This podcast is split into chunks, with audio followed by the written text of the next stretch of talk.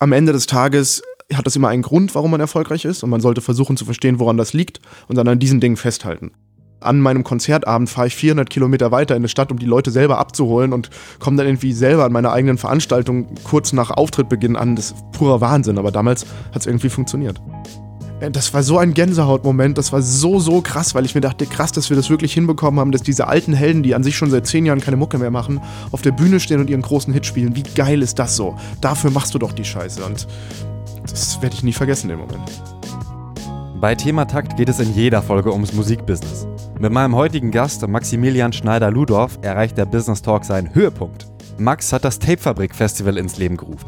Zum ersten Mal 2012. Seitdem hat er viel gelernt. Wie wichtig Teamwork und Aufgabenverteilung ist und dass man seine eigenen Stärken kennen muss. Es geht auch um den Tiefpunkt, als die Tapefabrik Insolvenz anmelden musste und wie ihr euch davor schützen könnt. Mein Name ist Tobias Wilinski. Ich hoffe, euch gefällt die Folge und ihr abonniert den Thema Takt Podcast auf Spotify, Deezer oder bei Apple Podcasts und lasst mir eine Bewertung da. Das ist wichtig. Ich erinnere euch deswegen am Ende der Folge nochmal dran. Aber jetzt erstmal viel Spaß beim Hören.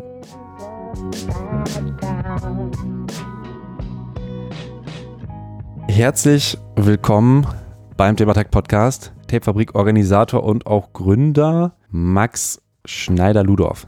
Du hast schon vorher gesagt, äh, das Festival unterscheidet sich ähm, krasser von anderen Festivals. Mhm.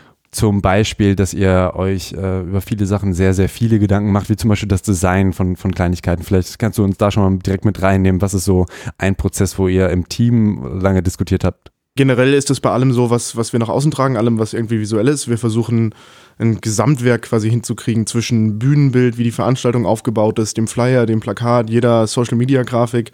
Und das heißt, wir setzen uns wirklich am Jahresanfang hin und überlegen, was, was drückt uns irgendwie aus, welche Grafik kann das sein, welches Visual und versuchen das dann über alle Medien hinweg weiterzuentwickeln und zu treiben. Du hast heute die Flyer mitgebracht. Die sind ja so ein bisschen äh, vom Look äh, auf jeden Fall sehr poppig, aber erinnern fast so ein bisschen, da, da sind zum Beispiel äh, so ein Spinnennetz mit drauf oder sowas. Also es hat, finde ich, so ein bisschen äh, so eine helle Halloween-Anmutung fast. Oder da, da sind äh, so gelbe Hunde bei, bei Haze zum Beispiel. Ja. Ähm, was wolltet ihr denn damit ausdrücken? Also kannst du das so ein bisschen, was für eine Geschichte wolltet ihr da erzählen? Also da macht es vielleicht auch Sinn, mal den Grafiker zu erwähnen. Das ist der Hannes 341 aka Hannes Meinhardt aus Leipzig. Der macht zum Beispiel auch die Visuals für Moloko Plus und hat auch diesen Moloko Plus Charakter entworfen. Und da sieht man ja vielleicht schon so ein bisschen den Style und ich glaube, unsere Interesse war es auf der einen Seite, den Künstler mit einzubeziehen, also ihn wirklich visuell auch einzubinden. Deswegen sind die meisten Künstler auch entweder mit Gesicht oder mit einer ihrer Pressegrafiken abgebildet und das eben zu verbinden mit etwas, das wir erzeugen. Und das heißt, wir hatten schon seit Jahren so diesen visuell illustrierten Charakter auf den Flyern und haben dann eben gesagt, lass uns das doch zusammenführen mit dem, was die Künstler darstellen. Und dementsprechend ist jeder Künstler mit irgendeiner Symbolik äh, auf dem Flyer verortet, so wie Hayes zum Beispiel mit den Hunden, so wie T9 mit, mit dem Pressefoto von ihnen, wo dann die Grafik auf dem T-Shirt steht.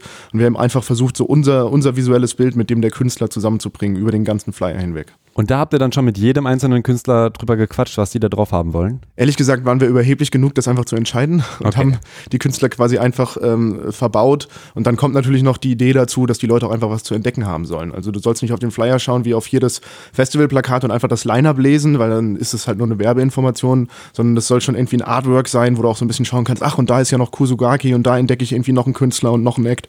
Und das ist schon so ein bisschen die Idee. Äh, du ähm, arbeitest im Team und genau. bist dann quasi der Head-Off. Also du bist quasi der ähm, Chef, der dann versucht, möglichst viele Aufgaben an Leute abzugeben und also die einfach zu organisieren, dass die äh, gut arbeiten können und so weiter könnte man so sagen, ich empfinde mich da immer so, wie sagt man, als Facilitator, als der, der die Stränge quasi zusammenführt. Ähm, Gerade das, was wir jetzt beschrieben haben, dieses grafische Layout, ich kann da natürlich erst die Impulse geben und kann sagen, sowas kann als Gesamtkonzept gut funktionieren oder auch nicht, oder meine Erfahrung ist diese, aber am Ende brauche ich eben einfach das grafische Talent des Grafikers, ich brauche das Marketingtalent desjenigen, der sich darüber Gedanken macht und ich brauche auch das Verständnis für die Künstler, das Kai, unser Booker, mitbringt, weil ich das schon lange nicht mehr in der Form könnte, in der wir das heute dieses Festival machen. Einer alleine kann unmöglich dieses kreative Potenzial mitbringen, das eben das ganze Team damit einbringt. Und dementsprechend würde ich auch immer sagen, ich habe noch den kleinsten Anteil in dem, was am Ende wirklich in der, im Konzept drinsteckt. Ich bin nur derjenige, der am Ende das, die guten Ideen von so vielen Leuten zusammenführt. Ähm, Kai, wie heißt er mit ganzen Namen? Kai Scholtisik. Okay. Und ähm, wie ist denn das Team überhaupt entstanden? Du bist schon immer dabei. Gibt es andere Leute, die auch schon immer dabei sind? Ich habe das Festival damals angefangen und auch am Anfang alleine organisiert. Also es gab wirklich Jahre, da habe ich 2000 Tickets selbst eingepackt und verschickt, habe äh, 1000 Plakate selber aufgehängt, habe selber 10.000 Flyer verteilt und habe immer mir dann irgendwie Helfer gesucht für die einzelnen Aufgaben. Und irgendwann wurde es einfach zu groß. Es war irgendwann klar, ich kann nicht mit 20 Künstlern Gagen verhandeln und Verträge schreiben und gleichzeitig irgendwie diese Plakate kleben und das alles, es funktioniert nicht mehr. Und dann habe ich mich umgehört äh, über Facebook und andere Kanäle und man hat dann ja so ein bisschen sein Netzwerk und Kai, von dem wir eben gesprochen haben, war auch einer der ersten, die dazu kamen. Der kam hier aus Norderstedt äh, bei Hamburg und hatte schon ein, zwei Konzerte organisiert und hat damals einfach gesagt, hey, ich habe Zeit, ich habe Lust bei sowas mitzumachen und klar, ich kann mal schauen, ob ich dich da unterstütze. Und am Anfang fiel es mir noch unglaublich schwer, jemand anderen da Überlegungen treffen zu lassen und jemand anderen Gagen verhandeln, verhandeln zu lassen oder Künstler auszuwählen. Das ist ja so der Kern von jedem Konzert und jedem Festival. Aber irgendwann hat sich gezeigt, dass es noch besser funktioniert, wenn andere mitwirken und äh, sich mit einbringen. Und dann konnte ich mich auch irgendwann damit wohlfühlen, so viele Leute ihren Part einfach machen zu lassen. Und mittlerweile ist es ein Team von fast 50 Leuten. Krass. Und wieso hast du das überhaupt am Anfang gemacht? Also das klingt ja nach sehr viel Arbeit und viel Kohle war da wahrscheinlich nicht drin, oder? Viel Kohle war es nie. Wir haben das ursprünglich eigentlich nur deshalb angefangen, weil wir gesagt haben, ich und das Netzwerk, das ich damals so hatte, der Freundeskreis, wir feiern diesen Untergrund-Rap, wir feiern so Acts wie Morlock Dilemma, wir feiern JAW, wir feiern Eloquent, aber die spielen nie bei uns. Das ist mal so Punkt eins. Und wenn sie spielen, dann ist es ein Tourkonzert. Bei, bei, euch ist dann auch Wiesbaden schon immer gewesen? Limburg zuerst. Also so unweit von Wiesbaden, 30, 40 Kilometer, ähm, eine kleinere Stadt. Und aber in der ganzen Region im Prinzip haben diese Künstler selten gespielt. Auch ein Morlock war damals noch nicht so oft auf Tour, sodass du ihn jetzt irgendwie alle drei Monate mal irgendwo live sehen kannst. Und selbst wenn er gekommen wäre, wäre er dann alleine auf Tourkonzert gewesen. Damals heißt welche, welches Jahr? So 2012 so ungefähr. Mhm. Als es gerade auch wieder so richtig losging mit dem Deutschrap-Hype, würde ich sagen. Und ähm, da haben wir halt gesagt, gut, dann machen wir doch jetzt einfach mal ein Konzert und wir haben Morlock geladen und JW und Eloquent und es war wirklich einfach so Selbstbespaßung, ne? wie das immer so ist mit Leuten, die irgendwann anfangen, Konzerte zu machen. Du machst das erstmal für dich und die Szene irgendwie in der Region und weil du Bock drauf hast. Und dann kamen halt einfach viel mehr Leute, als wir je gedacht hätten. Es kamen halt einfach 900 anstatt 300. Und dementsprechend war klar, da steckt irgendwie was drin. Und dann kam eins zum anderen. Wir haben immer den nächsten logischen Schritt nur gemacht und sind dementsprechend gewachsen.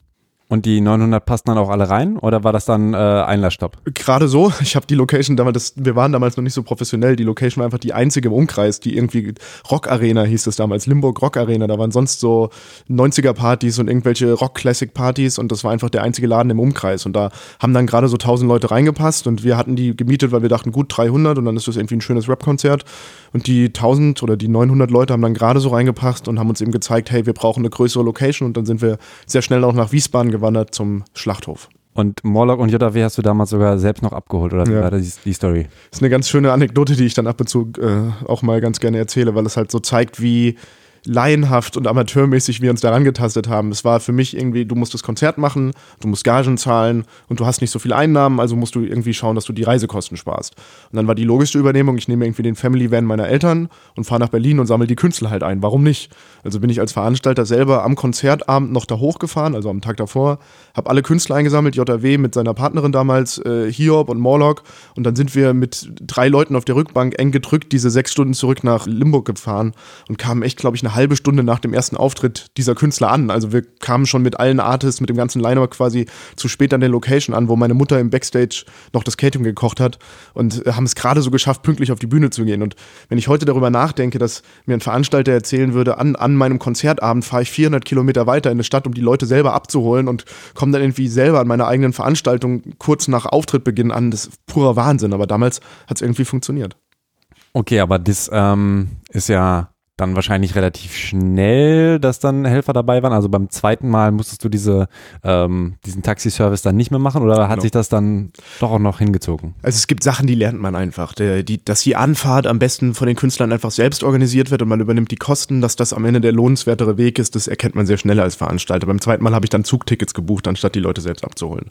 Und es gibt andere Sachen, da lernt man, dass Helfer irgendwann einfach sinnvoll sind. Also, dass du beispielsweise relativ schnell haben wir dann angefangen, Promo-Pakete zu verschicken. Das heißt, ich hatte dann Leute aus Nürnberg, die gesagt haben, klar, ich kann für dich hier ein paar Plakate kleben, sodass ich nicht selbst nach Nürnberg fahren muss oder vorher dann nach Heidelberg, Orte, die ein bisschen näher dran sind, um dort selber zu plakatieren.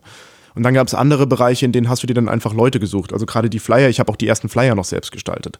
Und dann war relativ schnell klar, das macht keinen Sinn. Du bist kein Grafiker, du kannst andere Sachen besser, konzentriere dich auf die Sachen, die du richtig kannst, wo du gut drin bist und lass die Sachen, wo du nicht so gut drin bist, andere machen. Also habe ich einen Grafiker gesucht und in das Team kam ein Grafiker dazu. Und so kam das dann relativ schnell, dass das Team immer größer wurde. Und wenn ich jetzt auch von 50 Helfern spreche, dann sind es, sage ich mal, 15 in der Organisation und die anderen kommen eben am Abend dazu, um dann bei der Durchführung zu helfen und bei allem, was eben so ansteht an der Veranstaltung. Okay, das heißt das Kernteam, wie groß ist das, würdest du sagen? Also mit Leuten, die sich wirklich, äh, na, Vollzeit wahrscheinlich niemand, sondern halbtags oder so damit beschäftigt? Ich kann es ja im Kopf mal durchgehen, die Besetzung ist vielleicht mhm. ja sogar ganz spannend. Also wir haben einmal ein kleines Booking-Team, das besteht vor allem auf Sky, der eben schon erwähnt wurde, der hat zwei Helfer. Das ist einmal die Johanna Ruf, die äh, hilft ihm dort bei der Organisation und die Rike Jürgensen, die ihn auch dort unterstützt. Das heißt, die schreiben Verträge und machen die Verhandlungen und treiben das voran. Ähm, dann haben wir den Lukas Wickrath, der mit seinem Team die Technik und die Produktionsleitung plant. Der kommt aus Bad Kreuznach. Dann haben wir äh, ein Social Media Team, was total genial ist, die Johanna Bauernschmidt und der Michael Auernheimer, die aus Nürnberg tatsächlich kommen und von dort aus die Social Media Posts planen und sich das überlegen. Und dann gibt es einzelne Rollen in jedem dieser Teams, die noch unterstützen. Also beispielsweise den Marius, ich komme jetzt gar nicht aus den Nachnamen, aus Leipzig, der im Bühnenbildteam noch unterstützt. Ähm, und so gibt es überall dann noch Helfer in den einzelnen Gruppen und es sind insgesamt etwa 15 Leute, die sich jeden Montag in so einem Online-Meeting zusammenfinden finden und da alles durchdiskutieren, was gerade zu besprechen ist. Und so ist auch das Team dann ungefähr aufgebaut das Jahr über. Ah, krass. Und bei dem Meeting bist du dann auch immer dabei oder machen die das schon auch autark quasi ohne dich? Das Montagsmeeting versuche ich immer mitzuhalten und dann entstehen daraus natürlich Ableger, dass man beispielsweise sagt, hey, wir müssen dringend jetzt nochmal mit den Flyer reden, lass uns das doch Mittwoch noch machen und dann wird sich neu verabredet und ich versuche bei allen Themen mitzuwirken und dann gibt es bestimmte Bereiche, in denen bin ich nicht mehr so stark involviert. Bestes Beispiel wäre Bühnenbild. Das ist einfach etwas, das funktioniert auch gut ohne mich und da sind wirklich kompetente Leute drin. Ich bin eh kein Bühnenbauer, also warum soll ich denen noch auf die Nerven gehen? Die machen ihren Job schon vernünftig. Das heißt, ich mache dann eine Vorgabe und versuche zu sagen, das ist das Budget und das wäre eine Zielrichtung, die gut wäre und dann wird sich einmal im Monat abgestimmt, ob das noch in die richtige Richtung geht. Und du bist äh, initial äh, drauf gekommen, die Tapefabrik zu machen. Das war aber noch gar nicht so als, als Riesenfestival geplant, sondern das war ein so sehr, sehr kleines, ne? Mit drei oder fünf Bands. Genau, also fünf Künstler war das erste Line-Up quasi. Und aber auch schon Rap. Auch schon Rap, genau. Das war ähm, ähm, Eloquent, äh, Moloch Dilemma, JAW, und dann hatten wir noch Locals zwei dabei, die man jetzt wahrscheinlich nicht kennt. Jeffsa zum Beispiel aus dem Westerwald. Das ah, ist den schon. kenne ich mit äh, PHZA, ne? Genau, genau. Den, den habe ich bei dem Fabian Röhr, also FA, äh, zehn Jahre habe ich den kennengelernt. Sehr lange her. Ja, super Typ, super Künstler und war damals in der Region auch, auch jemand, der sehr, sehr aktiv war. Und dann haben wir so Leute halt noch mit eingewonnen. Pex von Wax war noch dabei, ein DJ. Ähm, und das war das erste Line-Up im Prinzip. Und es war nie gedacht als, lass uns ein riesen Festival mit 40 Künstlern machen, sondern lass uns einfach mal Untergrundrap auf die Bühne bringen. Und dann haben wir eben gemerkt, es gibt ein großes Interesse daran, es gibt keinen, der sowas sonst macht, also lass es uns größer machen. Mhm. Bevor wir jetzt darauf eingehen, dass es halt mal wirklich ähm, richtig gefällt ist, sage ich mal. Was ähm, hast du in dieser Zeit so gelernt? Ähm, wenn ich zum Beispiel ein Festival organisieren möchte, ähnlich, aber ich bin jetzt irgendwie, keine Ahnung, in Saarbrücken oder sowas. Was sind so Learnings, wo du sagst, das ist auf jeden Fall mega wichtig? Da sind Punkte, die kann man auch vielleicht vernachlässigen. Da hängen sich Leute viel zu lange dran auf. Also wenn ich die zwei wichtigsten Ratschläge auf den Punkt bringen müsste, die mich selber auch bis heute noch begleiten in, in negativer Form, dann würde ich sagen, das eine ist, das habe ich eben schon ähm, so ein bisschen angeschnitten, man sollte wirklich die Sachen machen, die man gut kann und einsehen, dass man nicht alles kann. Das gilt für jede Gründung oder jede Unternehmung, die man macht. So, es kann niemand gleichzeitig der perfekte Buchhalter, der perfekte Marketingchef, der perfekte Geschäftsführer und gleichzeitig noch der perfekte Produktionsleiter sein. Das funktioniert nicht. Und das heißt, man sollte sich Gedanken machen, was kann ich und für was brauche ich Unterstützung. Und das auch gleich einsehen. Das hat nichts mit Schwäche zu tun, sondern damit seine Stärken zu kennen und die richtig einzusetzen. Und in diesem Zusammenhang auch, weil es damals eine große Schwäche von mir war, ähm, das Thema Buchhaltung, Controlling, Rechnungslegung, Steuererklärung ist nicht zu vernachlässigen. Und wenn man da nicht von Anfang an gut aufpasst, dann hat man am Ende viel, viel Energie in ein gutes Projekt gesteckt und zahlt am Ende trotzdem seine Zeche, weil man eben nicht aufgepasst hat. Und damit meine ich, dass wenn man nicht jeden Rechnungsbeleg sinnvoll aufhebt und dafür sorgt, dass man jemand hat, der sich da gut drum kümmert, dann fällt man am Ende damit auf die Schnauze, egal wie erfolgreich man dann mit dem eigentlichen Projekt ist. Und das ist sowas, wo ich sehr, sehr viele negative Erfahrungen machen musste im Nachhinein und wo ich heute jedem, der anfängt, sagen würde, das Erste, was du machst, ist, besorg dir jemand, der sich um deine Buchhaltung kümmert, besorg dir einen Steuerberater, kläre, welche Rechtsform du brauchst und welche zu deinen Einnahmen passt und achte darauf, dass du das penibel einhältst. Und wenn ein Künstler keine Rechnung dabei hat, dann kannst du ihm keine Gage zahlen, ganz egal, wie sehr er gerade seine Gage haben möchte. Und das sind so Sachen, die ich, die ich jedem Veranstalter heute mitgeben würde, glaube ich, als allererstes. Und danach habe ich bestimmt noch 100 Tipps zu richtigem Marketing und richtigem Line-up und richtigem. Aber da ist auch so, ich glaube, wer heute ein Konzert organisiert und damit anfängt, macht das aus Herzblut. Und ich glaube, jeder, der das anfängt, hat schon einen, einen richtigen Punkt, an dem er ist, sonst wäre er gar nicht da, dass er jetzt ein Konzert organisieren will. So wie wir damals gesagt haben, hey, wir wollen Untergrund-Rap, weil das gibt es nicht. Und da finde ich, kannst du keinen maßgeblichen Tipp geben, weil da muss jeder das Feld finden, in dem er sich wohlfühlt und in dem er Kunst machen möchte oder Kunst eine Plattform bieten möchte in Form von Musik. Und der große Tipp, den ich einfach mitgeben kann, bleib bei deinen Leisten, weiß, was du kannst und was nicht und schau, dass du deine Finanzen im Griff hast, weil es rächt sich sonst einfach, egal wie unwichtig das am Anfang wirkt. Und was ist äh, das davon, was dich immer noch verfolgt, wo du meintest?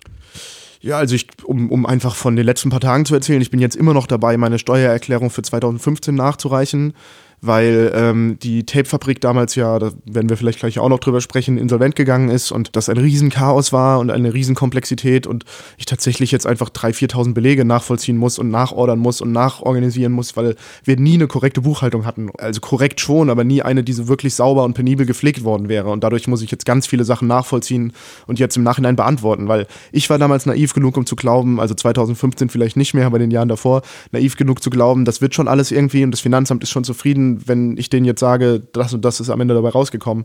Aber es ist eben nicht der Fall und die wollen sehr genaue Auskünfte haben und entweder du lieferst die eben oder du musst eben mit Schätzungen arbeiten. Und ich bin jetzt immer noch dabei, das alles nachzuarbeiten und endlich hinter uns aufzuräumen. Das sind dann solche Sachen wie Rechnungen von vor allem wahrscheinlich, die du jetzt gerade brauchst dann, oder? Zum Beispiel, genau. Das ist, das ist ein ganz großer Punkt. Es ist aber auch so, dass du ja bei einer Veranstaltung zum Beispiel viel mit Barbeträgen machst.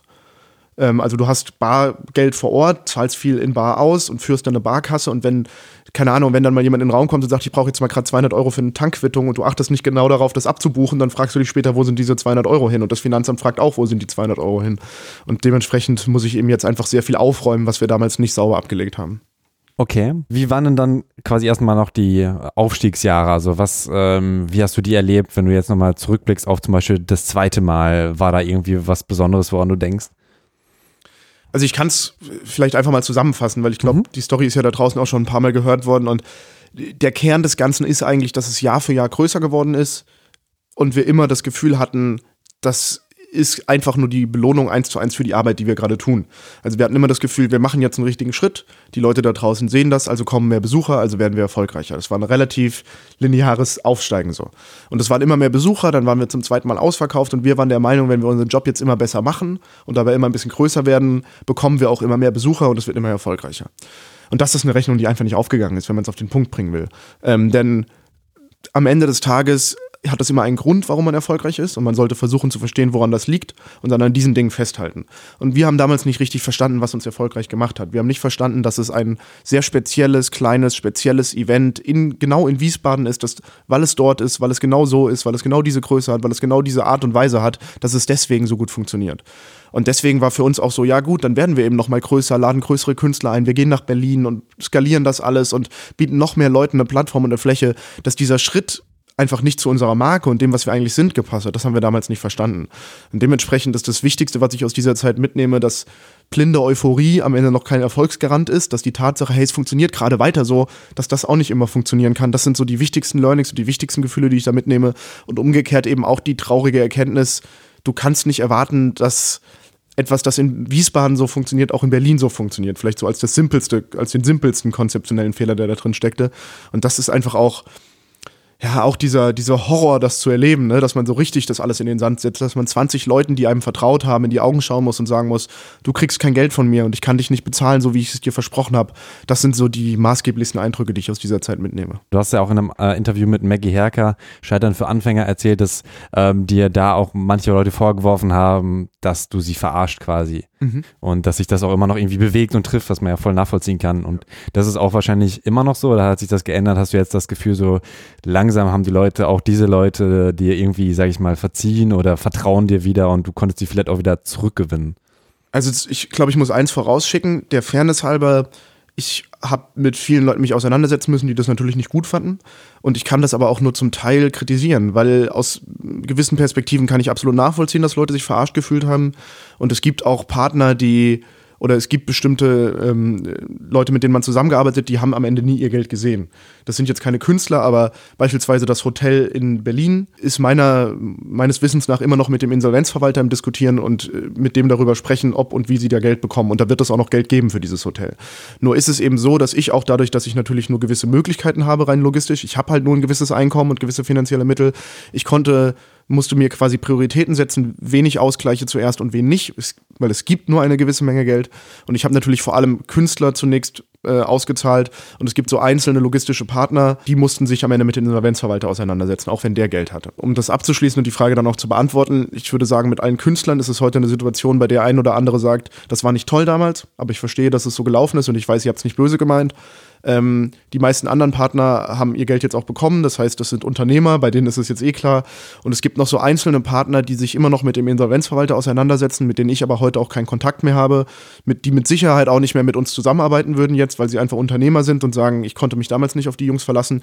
Aber es ist niemand mehr, der mir jetzt monatlich böse E-Mails schreibt oder sowas. Das habe ich zum Glück hinter mir. Und ich hoffe auch, dass jeder, der da draußen, und wenn das jetzt irgendjemand hört, bei dem das nicht so ist, darf er sich gerne melden, dass da draußen jeder, der über uns spricht, ähm, zumindest sagen kann, die Jungs haben damals zwar nicht das Beste gemacht, was man machen konnte, aber sie haben am Ende versucht, da seriös drauf zu reagieren und haben die richtigen Schlüsse gezogen und haben am Ende jedem von uns das Gefühl gegeben, sie wussten zwar nicht genau, was sie tun, aber sie haben danach wenigstens versucht, das zu korrigieren. Und das war mir auch unglaublich wichtig. Aber wie war denn dieses Comeback überhaupt möglich? Weil ich denke mir jetzt so, okay, Insolvenz, dann war es das. Aber wie war das überhaupt dann von Gesellschaftsform? War das dann nicht einfach auf dich als Privatperson, sondern schon vorher auch eine Gesellschaft? Oder wie lief das? Ähm, die Tapfabrik war erst eine Einzelunternehmung auf meinen Namen und ist dann 2015, weil wir auch größer werden wollten und weil ich dachte, hey, wenn wir jetzt skalieren, brauche ich auch eine Unternehmensform und sowas, ist dann in eine UG übergegangen. Und so eine UG ist ja haftungsbeschränkt. Das heißt, die hat ein bestimmtes Vermögen und wenn es weg ist, ist es erstmal weg. Und auch ich als Geschäftsführer kann streng genommen sagen, hinter mir die Sintflut, äh, von mir kriegt ihr jetzt kein Geld. Nur war es natürlich damals so, dass wir gesagt haben, äh, jetzt sind da 30 Künstler, die ihr Geld zu kriegen haben. Wenn ich denen jetzt allen sage, geht mal zum Insolvenzverwalter, dann brauchen wir in Deutschland nie wieder eine Veranstaltung zu machen. Also war meine erste inhaltliche Entscheidung, auch wenn ich rechtlich dazu nicht verpflichtet bin, ich zahle denen das privat jetzt allen zurück. Und das haben wir dann auch gemacht. Und das Zweite, und das muss ich mal ganz deutlich betonen, es gibt einen ganz großen Partner, ohne den das Festival nicht zurückgekommen wäre, und das ist der Schlachthof Wiesbaden. Der Schlachthof Wiesbaden ist eine, ein Verein, ein Kulturverein, der dort diese Location, vor, vor 25 Jahren haben die dort diese Location tatsächlich besetzt als linke Autonome und haben das dann irgendwann zum Kulturbetrieb umgewandelt. Und bis heute führen die diesen Betrieb und die haben damals sich angeschaut, was bei uns passiert ist und haben gesagt, ihr habt jetzt drei Jahre bei uns eine geile Veranstaltung gemacht und habt hier Kultur eine Fläche geboten, ihr habt versucht zu wachsen und seid daran gescheitert und das ist schade. Und wir als Location würden uns wünschen, dass nur weil ihr eine wirtschaftliche Fehlentscheidung getroffen habt, diese kulturelle Veranstaltung trotzdem erhalten bleibt. Und deswegen war der Schlachthof bereit, zum einen, ich glaube, es waren fast 20.000 Euro, also eine große fünfstellige Summe an Künstler auszuzahlen, denen wir noch Geld schuldeten, Geld, das ich nicht mehr hatte. Und auf der anderen Seite zu sagen, wir treten ab jetzt erstmal als Träger für die Veranstaltung auf, übernehmen alle Risiken, übernehmen alle Kosten, ihr organisiert das und wir veranstalten das quasi hochoffiziell. Und dadurch machen wir es sofort wieder möglich, dass das Event weitergeht. Und um ganz ehrlich zu sein, ist das bis heute die Situation. Bis heute ist der Schlachthof Wiesbaden der Träger der Veranstaltung. Wir sind das Team, das es organisiert und ohne diese absolut äh, gonoröse Unterstützung, ohne diese, wirklich ohne dass der Schlachthof da ein Bedürfnis nachgehabt hätte. Ich meine, die hätten auch eine andere Veranstaltung unterstützen können. Ähm, sind die damals für uns eingetreten, haben uns ein riesen Vertrauen entgegengebracht. Ich meine, wir waren auch nur eine Truppe von 20 jungen Leuten, die irgendwie ein Event gemacht haben. Ne? Wer gibt denen schon einfach so 20.000 Euro und haben uns damals gerettet und das, dafür gesorgt, dass das Festival weiterleben konnte. Krass. Aber ähm, hatten die denn dann überhaupt einen Vorteil davon oder waren die einfach quasi die netten Geber? Also klar, gewisse Vorteile gibt es automatisch. Zum einen ist es, glaube ich, ein Marketing-Effekt für die Location, wenn da einmal im Jahr die größte Hip-Hop-Veranstaltung Deutschlands stattfindet. Zum anderen haben die natürlich noch Einnahmen am Abend, da gibt es Getränkeeinnahmen und sowas. Und jetzt, seitdem die Träger sind, ähm, versuchen wir es natürlich auch so hinzukriegen, dass die, Veranst dass die Location ein bisschen was an dem Event verdient. Ähm, das heißt, es ist natürlich nicht ganz uneigennützig, aber auch absolut nicht opportunistisch, weil durch die Größe und Komplexität und Kosten, die die Teerfabrik auch verursacht, ist es sicherlich nicht die gewinnträchtigste Veranstaltung, die der Schlachthof hat. Das ist mit Sicherheit auch einfach kulturelles Engagement, das diese Leute dort in Wiesbaden treiben wollen. Du sagst, die größte Hip-Hop-Veranstaltung Deutschlands, ist das Splash nicht größer? Sehr gute Frage, das ist die Challenge. Ähm, Ich würde sagen, das Splash ist definitiv größer. Ich würde sagen, wir sind das größte Web-Event Deutschlands, wenn ich so auf den Punkt bringen will. Das, das ist eine Aussage, hinter der ich stehen kann, weil ich glaube, dass man ohne, dass man damit jemandem auf die Füße tritt, sagen kann, dass das Splash keine reine Rap-Veranstaltung ist. Das Splash ist eine popkulturelle Hip-Hop-Veranstaltung mit einem starken Hip-Hop-Fokus, bei dem aber auch viel Mainstream passiert, was cool ist und wofür es ein Zielpublikum gibt. Und wer aber wirklich nur auf Rap steht und auf deutsche Beatmusik und Beatkultur, der kommt halt zur Tapefabrik. Das sind Leute, die auch vielleicht nicht unbedingt US-Künstler brauchen, die das zwar cool finden, aber auch für einen Abend gut äh, cool sind nur mit Deutschrap. Und äh, irgendjemand hat mal zu mir gesagt, das, was bei der, beim Splash auf der kleinsten Connoisseurbühne stattfindet, wo sich nur die Nerds treffen und die Leute, die wegen ein, zwei Künstlern zum Splash noch fahren und nicht wegen dem großen Line-Up und vor allem Netzwerken wollen, das sind genau die Leute, die auch zur Tapefabrik fahren. Und ich glaube, das ist, das ist so der Punkt. Ja, auf jeden Fall. Zickless ist einer von diesen kleinen Netzwerkern, der auch da am Start ist. Und auch bei mir war, der ja eben auch einen eigenen Verlag hat und äh, in Stuttgart wohnt. Ja, es ist auf jeden Fall eher so der Jam-Charakter, ne? Ich war jetzt auch noch nicht da, deswegen kann ich leider gar nicht so die Einblicke geben. Aber was war dein Highlight-Jahr? Kannst du das überhaupt sagen? Was war das geilste Jahr Tape-Fabrik? Also ich glaube, dass für mich persönlich, ähm, ich kann ja mal vielleicht unterscheiden zwischen dem geilsten Jahr und dem coolsten Auftritt so, ne? Mhm. Also das, das beste Jahr war für mich die Tapefabrik 4, weil wir so ein paar Zeichen gesetzt haben in Deutschland. So, ne? Wir waren mehr oder weniger die ersten, die die Aslaks auf die Bühne gestellt haben, zum Beispiel. Was für mich ein, ein cooler Schritt war. Ich war, erinnere mich noch daran, ich glaube, das darf man auch mal erzählen, dass kurz nach diesem Booking uns das Splash kontaktiert hat und gesagt hat, hey, kann man das machen? Wie war das so? Hat das funktioniert? War das, war das cool? Ich glaube, da, da, ist niemand böse, wenn ich das so erzähle. Und dann konnte ich sagen, ja, es war cool und die waren in Ordnung und es hat funktioniert. Wir hatten damals Chelo und Abdi da und das war kurz nachdem Haftbefehl auf der Rheinkultur aufgetreten war und so die mhm. Bühne zerlegt hat, wenn du dich an die Geschichte erinnerst. Und dementsprechend hatte jeder in Deutschland Angst, die Aslaks zu buchen. Ja, dann haben wir daraufhin Schäler und Abdi gebucht, das war das eine. Dann haben wir in dem Jahr, wir waren zwar nicht die Ersten, die das gemacht haben, aber einer der Ersten, der Kreuzfeld Jakob mal wieder auf die Bühne gestellt hat, als Lackmann gerade wiederkam. Wir hatten das erste Mal eine Sichtexot-Cypher, was für mich total besonders war. Wir haben das erste Mal was mit dem Zwei-Zimmer-Gefüge gemacht. Also ganz viele neue Künstler, ganz viele innovative Sachen, die wir auch das erste Mal gemacht haben. Das erste Mal gab es überhaupt ein Beatfloor oder ein Beat-Areal. Was ist das? Tatsächlich ist es so, dass du ja normalerweise so Rap-Bühnen hast und da findet dann größtenteils finden da Rap-Künstler statt und zwischendurch gibt es vielleicht mal ein Beatset von einem Produzenten. Und seit der Tapefabrik 4 haben wir eine eigene Bühne, auf der nur Producer stattfinden, nur Beatkultur, nur Leute mit MPCs, auf der auch kein Rapper wirklich auftritt. Und das ist auch ein Zeichen, das wir setzen wollen, weil wir sagen, hey, die Beatmaker-Szene gehört als fester Bestandteil für uns zum Deutschrap-Kosmos dazu. Und das ist das auch nicht, weil auf dem Splash ist dann häufig, dass da irgendwie noch Gäste reinkommen als Rapper. Ist es dann auch teilweise oder ist es schon eher, dass ihr sagt, oh, lasst mal, macht mal nur Beat? Ähm, das ist schon so ein bisschen von uns die Ansage, aber wir würden niemals sagen, hey, du hast einen coolen Gast, bitte lass den zu Hause. Also klar, Bodyguards, alle drauf. Ja, klar, das passiert so, das ist cool, aber der Fokus der Bühne soll schon ganz klar der Beatmaker-Modus sein. Und uns ist es auch wichtig, dass das nicht so das, das was mitschwingt, sondern dass das ein ganz klares Element des Festivals ist. Beatmaker sind genauso ein Bestandteil davon wie Rapper. Und das war eben bei der Tapefabrik 4 das erste Mal so. Und dementsprechend war das so das, das Festival der Innovationen für mich, wo wirklich viele coole neue Sachen zum ersten Mal da waren. Und dementsprechend war das das beste Festival. Das war dann 2016? Oder? Das war 2014. 2014 die vierte. Ich dachte, die erste wäre 2012 gewesen. Die erste war 2012, dann gab es ähm, 2013 sogar zwei Stück. Ah, okay. Und 2014 war dann schon die Tapefabrik Raute 4. Ah ja, okay. Und dann geilster Auftritt? Kam tatsächlich ein Jahr später, weil wir ähm, eine Combo zusammenbekommen haben, mit der ich nie gerechnet hätte. Also ich dachte nie, dass es funktioniert. Wir hatten diese, der Ruhrpott ist unendlich Cypher. Und dieser Moment, wenn du in die Halle kommst, von dem Festival, was du seit fünf Jahren machst, und dann lief so ein Track auf der Bühne, der mich sofort in mein Kinderzimmer mit 16 versetzt hat, weil ich habe mir damals so diese Rhymes Galore CD von meinem Bruder gekrallt, die es dann damals im Edeka bei uns um die Ecke gab oder Schlecker. Und da waren diese ganzen Tomek-Tracks drauf, aber unter anderem auch dieser Track von Kreuzfeld Jakob mit Düke und ABS und On On. Äh, weißt du, ähm, und äh, das habe ich damals so krass rauf und runter gehört. Und dann hast du irgendwie zehn Jahre später dein Tapefabrik-Festival, läufst in den Raum rein und da steht Kreuzfeld Jakob mit den verbliebenen Mitgliedern von RAG und ABS auf der Bühne und spielen diesen Weißt du-Track. Äh, das war so ein Gänsehautmoment, das war so, so krass, weil ich mir dachte, krass, dass wir das wirklich hinbekommen haben, dass diese alten Helden, die an sich schon seit zehn Jahren keine Mucke mehr machen, auf der Bühne stehen und ihren großen Hit spielen. Wie geil ist das so? Dafür machst du doch die Scheiße. Und das werde ich nie vergessen, den Moment. Und wenn das Festival dann selbst ist, welche Rolle übernimmst du da? Also natürlich ist es so, dass das viel einfach Händeschütteln ist. Es ist viel, hey, schön, dass ihr da seid. Wir haben im Team auch so ein bisschen die Grundregel, das Mantra, Max hat am, am Abend keine feste Aufgabe, weil er sowieso so viele Zwischenaufgaben kriegt, dass er zu eh nichts kommt. Und das heißt, ich begrüße die Leute vor allem, schaue, dass alle Partner ihren Platz finden und dann passieren einfach ununterbrochen irgendwo Dinge, um die sich gekümmert werden muss. Am Einlass muss was entschieden werden, äh, die Securities haben irgendwie ein Problem, ein Künstler äh, will mehr Gage als vereinbart ist oder hat das Gefühl, es war was anderes vereinbart vereinbart und dann ist es immer wichtig, dass jemand da ist und sagt, ich bin auch derjenige, der mit dir alles hier besprechen kann und der als Organisator quasi zur Verfügung steht. Und das heißt, ich versuche einfach so ein bisschen auch da, so wie vorher eben auch, alle Fäden zusammenzuhalten. Und das dann immer ein Headset auch auf, wie man das so kennt und. Genau, wir haben alle so diese kleinen Knöpfe im Ohr und alle das äh, Funkgerät an und dann ja, versuchen wir uns eben zu koordinieren über drei Bühnen hinweg, was auch nicht immer alles einfach ist. Äh, das ist ja fast wie so ein Gruppencall, oder? Ja. Äh, wie viele Leute sind da in der Leitung? Funktioniert das so, so Walkie-Talkie-mäßig? Also wir haben so ungefähr 20 Headsets und ähm, wir hatten das große Glück, dass wir im letzten Jahr einen Bundeswehrsoldaten, einen ehemaligen mit im Team hatten, der hat uns äh, Funkdisziplin beigebracht. und, äh, kein Witz, der hat uns so richtig die Regeln erklärt, so wann funkst du wie und mit wem und damit keiner verwirrt ist und so.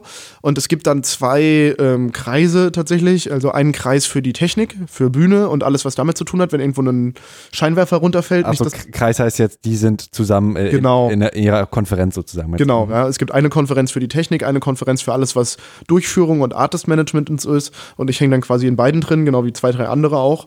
Und dann schaut man, dass man immer mit den richtigen Leuten das Richtige bespricht. Du hast ja schon ein paar Tipps gegeben, wie man äh, oder was beim Organisieren jetzt wichtig ist, aber ähm, was sind auch da Sachen, die du gelernt hast beim auf dem Festival quasi selbst anwesend sein und was gibt es da für Fehler oder auch wichtige Sachen, worauf man unbedingt achten sollte? Ja, also es gibt, glaube ich, so ein paar, so ein paar Regeln, die man sich selber gesetzt hat irgendwann. Ne? Eine davon ist, egal wie viel du dir Zeit nimmst am Veranstaltungstag, sie ist zu wenig. Also so dieses, was ich früher ganz oft gemacht habe, ja, und Bändchen zählst du noch an dem Tag und dann machst du noch dies und jenes, ist eine ganz schlechte Idee. Man sollte sich den Tag möglichst frei halten, weil das geht so schnell, so sechs Stunden bis zum Eventmoment und dann ist es auch schon vorbei.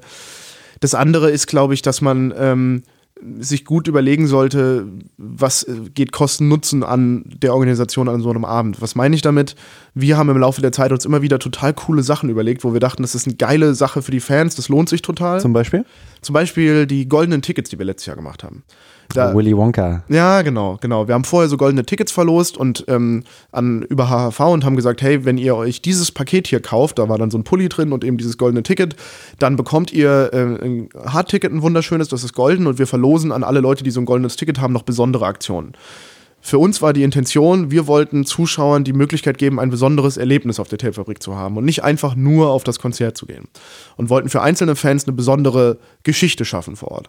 Und diese Tickets waren dann im Endeffekt sogar günstiger als die normalen Hardtickets. Also man hat nicht draufgezahlt, eher im Gegenteil, weil es war uns auch wichtig, dass niemand sich mit Geld einen VIP-Platz erkauft. Das mhm. ist ein Grundprinzip, was uns sehr wichtig ist. Gibt, gibt es auch keine zwei Ticketsysteme bei euch? Nee, gibt es nicht. Es gibt nur ein Ticket und in dem Jahr gab es eben diese goldenen Tickets, die hat man aber nur bekommen, weil man halt bei HHV ein Paket gekauft hat und nicht bei uns im Shop. Das mhm. war so der Hauptunterschied. Dann haben wir ein paar Tage vor dem Festival so ein Online-Tool online gestellt, da konntest du dir eine Prämie quasi aussuchen für dieses goldene Ticket. Prämie wäre jetzt ein blödes Wort, aber es erklärt das am besten. Und du konntest zum Beispiel wählen, hey, ich will direkt ein Ticket für nächstes Jahr. Oder ich möchte ein Vinylpaket bekommen oder ich möchte ein Sneaker-Paket von unserem Partner JD oder eben ich möchte zum Beispiel auch eine Backstage-Führung. Das habe ich dann sogar persönlich gemacht und habe Leute durchs Gelände geführt. Und die Intention dahinter war natürlich, jeder, der jetzt so ein goldenes Ticket hat, bekommt eine besondere Sache, bei, wo, die er sich auch aussuchen kann und hat ein besonderes Erlebnis. Was ist passiert? Die Leute haben dieses Online-Voting zum Teil nicht richtig verstanden. Es war zu kompliziert. Auch am Abend war es zu kompliziert. Ich hatte so ungefähr 20 Leute vor der Halle stehen, die vorher nichts gewotet hatten und gesagt haben, hey, aber ich habe doch gedacht, ich kriege jetzt einen Backstage-Pass. Wo ist jetzt mein Backstage-Pass? Und ich habe gesagt, nee, das war eine Führung und da hättest du dich auch anmelden müssen. Was ich meine ist, wir haben am Ende viel Mühe investiert und hatten am Ende anstatt 100 zufriedene Fans, die ein tolles Erlebnis hatten, 50 Fans, die total genervt und angepisst waren und hatten am Abend auch noch eine riesen, einen riesen Stress, das irgendwie zu organisieren und durchzuführen. Es hat also nicht viel gebracht, hat viele Leute zeitlich gebunden und hat uns viel Energie gekostet und das, obwohl die Intention gut war. Und das heißt, ich würde immer sagen, wenn man was für so ein Veranstaltungsabend organisiert, egal wie gut und clever die Idee ist, egal wie cool und fancy das vielleicht ist, überlegt euch immer, lohnt sich diese Mühe, die wir haben? Kriegen wir das an dem Abend wirklich hin? Bringt es auch allen 2000 Besuchern was und vielleicht nicht nur 50, die es zufällig mitkriegen? Und wird es dann für alle wirklich einen Effekt haben, dass sie am Ende nach Hause gehen und sagen, jetzt war das Konzert besser? Oder solltet ihr euch lieber darauf konzentrieren, dass der Einlass möglichst flüssig und sauber funktioniert, weil das am Ende einen besseren Einfluss auf die Erfahrung hat, die der Fan hat? Ich glaube, das ist so der, die, die wichtigste Maßregel vielleicht. Ja, das habe ich auch gemerkt. Ich habe ähm, meinen Podcast ja auch gestartet und war dann direkt auf Steady, also quasi das Patreon, also ein monatliche, monatlicher Crowdfunding-Service im Prinzip und äh, habe auch so ein bisschen durchgerechnet, weil man hat halt irgendwie schon direkt bei PayPal, ist bei, bei euch wahrscheinlich ähnlich, dass man direkt 35 Cent plus Gebühr ähm, ab, äh, abgeben muss, wenn Leute eben PayPal benutzen und so.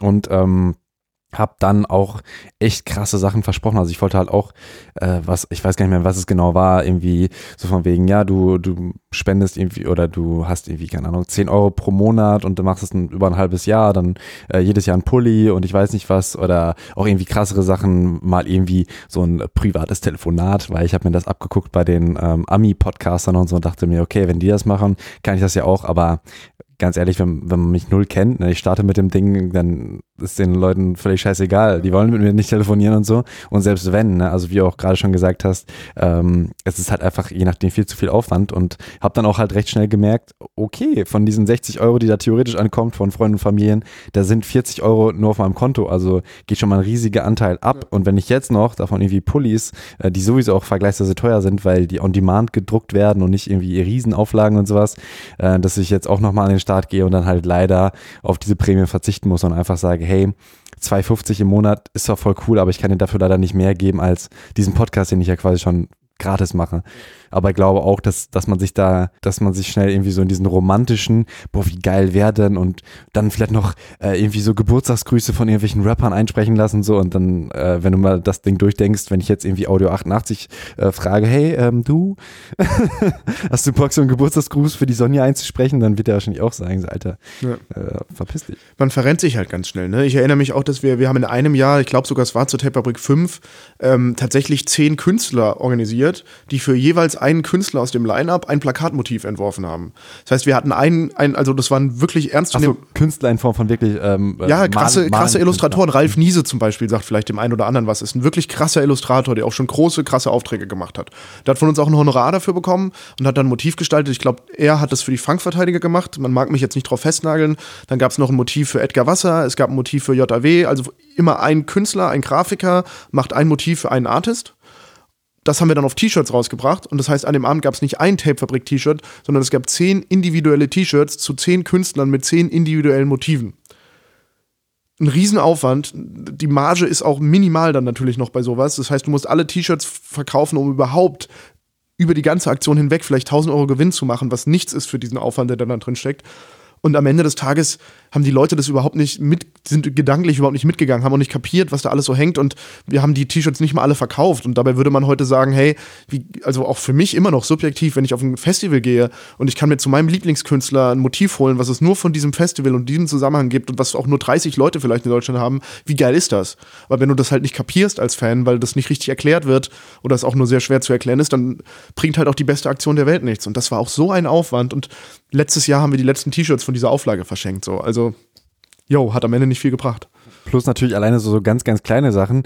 Äh, wenn ich auf das Festival gehe, kaufe ich mir ja nicht am Anfang das T-Shirt und ähm, vielleicht habe ich dann einfach schon mein, meine Kohle versoffen oder du kannst irgendwie nicht bar bezahlen äh, oder du kannst nur bar bezahlen, das ist ja auch ganz oft. Und ich habe halt auch nicht unbedingt äh, 100 Euro, weil schnell bist du ja, ein Pulli ist ja auch ein fairer Preis, 40 Euro oder sowas. Und wenn du dann irgendwie ganz gerne einen Pulli und ein T-Shirt und dann aber noch äh, ein paar Bier oder sowas kaufen möchtest, dann hast du vielleicht auch nicht die Kohle oder brauchst noch ein Taxi nach Hause. Also ich glaube, auch da sind es ganz oft so Kleinigkeiten, ne, dass man merkt, äh, ja, einfach wenn man das logisch durchspielt. Ich als Konzertbesucher, ich hatte es jetzt bei I Am, das war echt krass, äh, bei der französischen Band.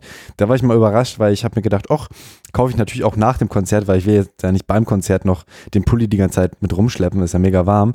Ähm, und die haben es aber abgegrast, also da waren wirklich nur noch so die Reste da. Also das, da hat es natürlich gut funktioniert, aber ähm, meistens bin ich dann auch eher so drauf, ja, ich, ich hole mir das am Ende und dann ist es ähm, dann oftmals aber noch da und dann reicht es mir aber auch, dass ich einfach den Gedanken hatte, ah, ich wollte es mir kaufen, aber jetzt nach zwei Stunden habe ich mir doch, eigentlich habe ich genug T-Shirts. So. Ich glaube, das ist auch ganz oft so winzig kleine Dinger, dass man überlegt, ne, und so. Und da sprichst du gerade genau den richtigen Punkt an, weil das war auch eine Erkenntnis, die wir hatten, dass wir unsere Fans richtig verstehen müssen. Gerade das mit den T-Shirts.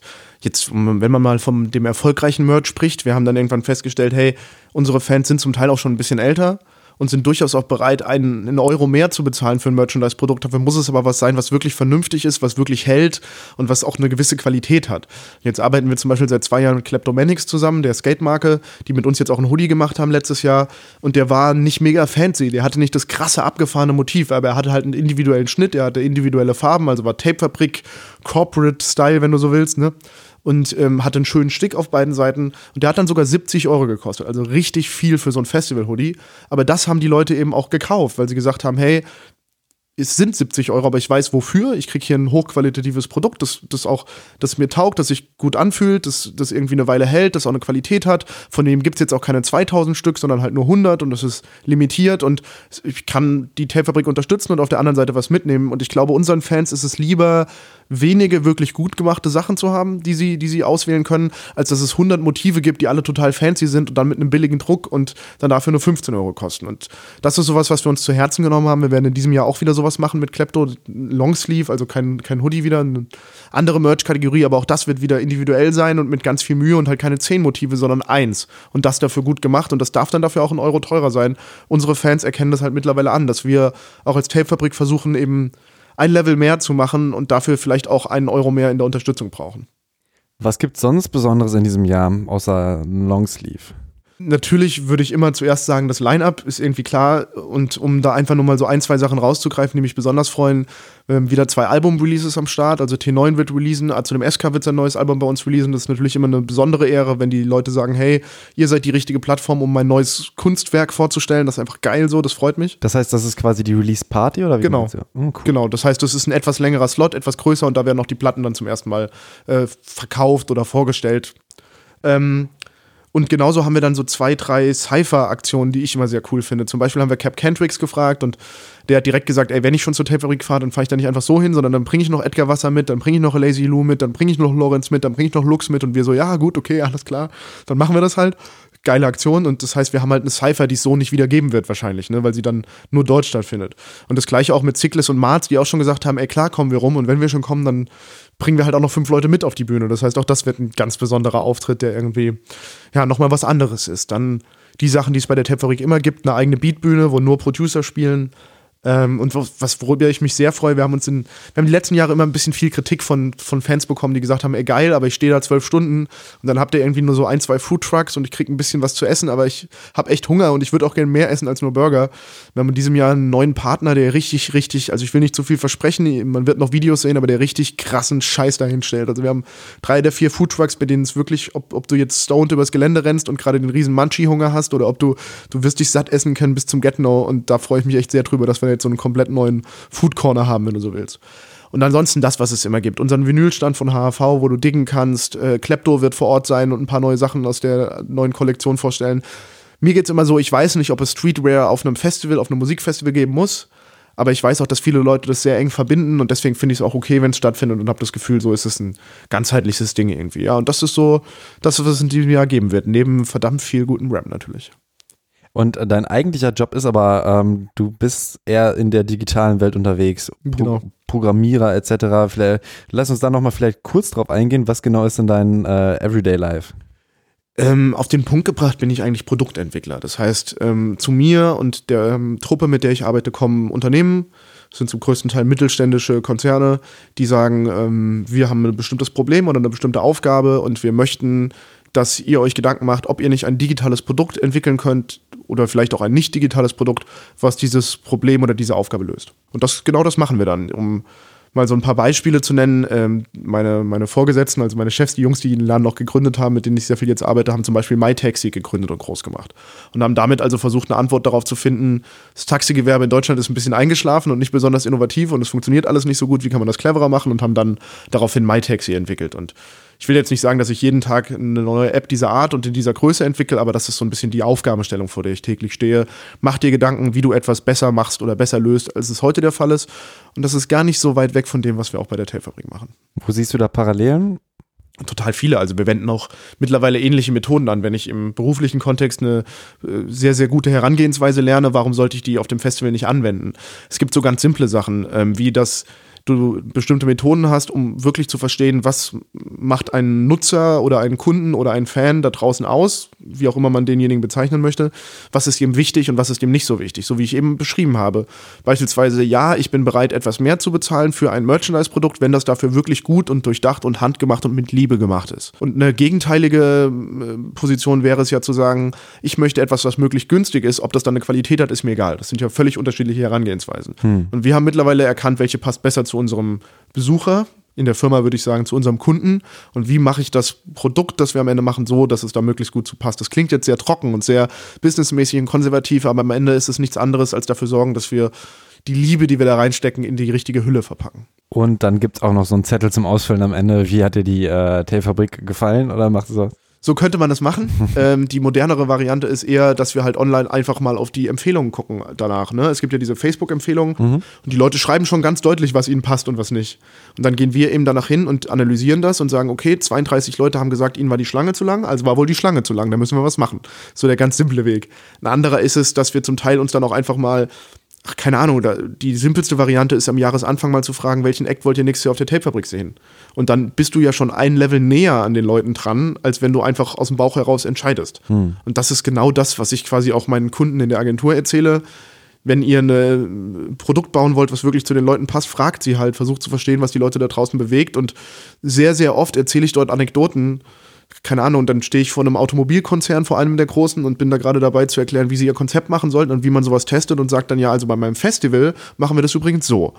Und dann bin ich sehr oft dabei zu erklären, dass ich eben, wenn ich jetzt nicht gerade in Anzug und Krawatte da stehe und denen einen Vortrag halte, ich dabei bin, irgendwelche, was heißt irgendwelche, sondern die meiner Meinung nach besten Rapper Deutschlands an einen Fleck zusammenzuholen. Und verteilst dann beim BMW ein paar Flyer. Kann man so sagen, ja. Ich möchte jetzt nicht unterschreiben, ob das BMW ist oder wer anders, aber. Ähm, Tape-Fabrik so wird Corporate, Leute. Den einen oder anderen habe ich dort schon eingeladen. Ja, die kamen dann aber meistens nicht zum Glück. Ah. Okay, ähm, vielleicht zum Abschluss nochmal so ein, du hast ja vorher angesprochen, auch so ein Marketing-Ding, weil ähm, mhm. Social Media ist natürlich groß und ich habe auch letztens mit PTK gesprochen, äh, der halt auch meinte, äh, was mich überrascht hat, du musst immer noch plakatieren, weil ich, für, mich war so, okay, Plakate sind für den Arsch, so mehr oder weniger, ist jetzt, gibt ja jetzt Facebook und ist viel günstiger im, im Vergleich und so. Aber vielleicht kannst du da auch nochmal was, was du so im Werbung und Marketing und Social Media äh, gelernt hast, raushauen. Voll gerne. Ähm ich finde, es ist fast schon eine Entwicklung, die nochmal einen Schritt weitergeht. Die letzten zehn Jahre war ganz klar, weg von Printwerbung hin zu Social Media, hin zu Facebook, hin zu Instagram. Fakt ist, Facebook baut enorm ab die letzten drei oder vier Jahre. Das macht es auch für uns als Veranstalter enorm schwer, denn es gibt keine vergleichbare Plattform.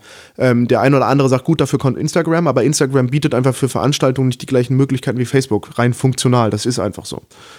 Und das führt dazu, dass wir als Veranstalter natürlich vor einem Problem stehen. Für uns ist die große Antwort, ehrlich gesagt, die letzten Jahre immer stärker auf Individuen zu setzen. Also sprich, die Künstler immer stärker in die Promo mit einzubeziehen, auch Podcasts anzugehen oder mit anderen Leuten zu sprechen, die sich irgendwie eben der Szene bewegen. Und dementsprechend ist auch so ein Format wie das hier sehr wichtig, weil wir fest daran glauben, dass das die Kanäle sind, über die wir in den nächsten drei, vier Jahren noch Leute erreichen, weil eben so eine Plattform wie Facebook immer weniger relevant wird. Hm. Printpromo allerdings, muss ich zugeben, machen wir die nächsten letzten Jahre wieder stärker. Äh, du hast vorhin den Flyer schon angesprochen. Unsere Antwort ist halt zu sagen, Printpromo, so wie sie früher war, funktioniert nicht mehr. Also den Flyer verteilen nur als Werbebotschaft, das will keiner. Keiner will sich so einen Flyer anschauen.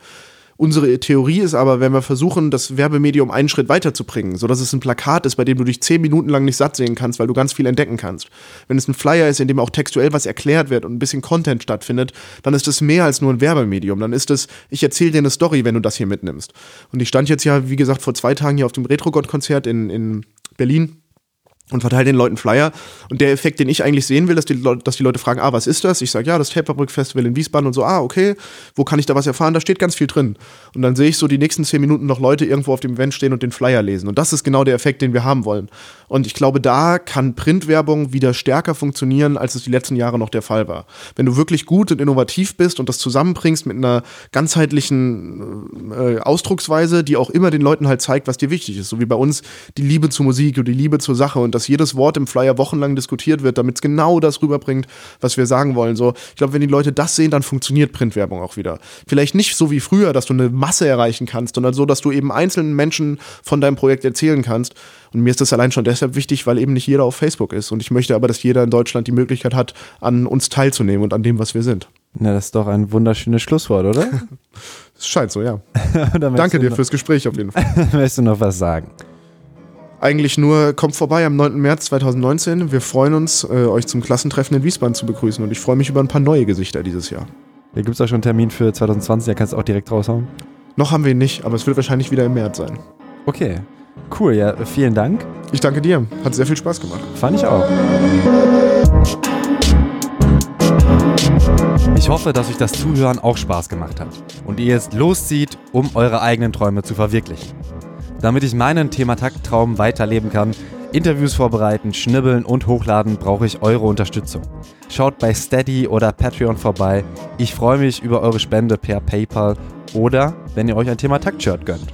Aber auch ohne Kohle könnt ihr Thematakt supporten. Jeder Follow auf Instagram, Facebook, Twitter hilft.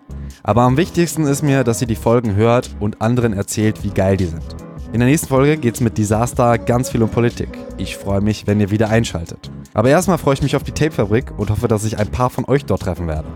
Mein Name ist Tobias Wilinski, zu Gast war Maximilian Schneider-Ludorf. Vielen Dank fürs Zuhören.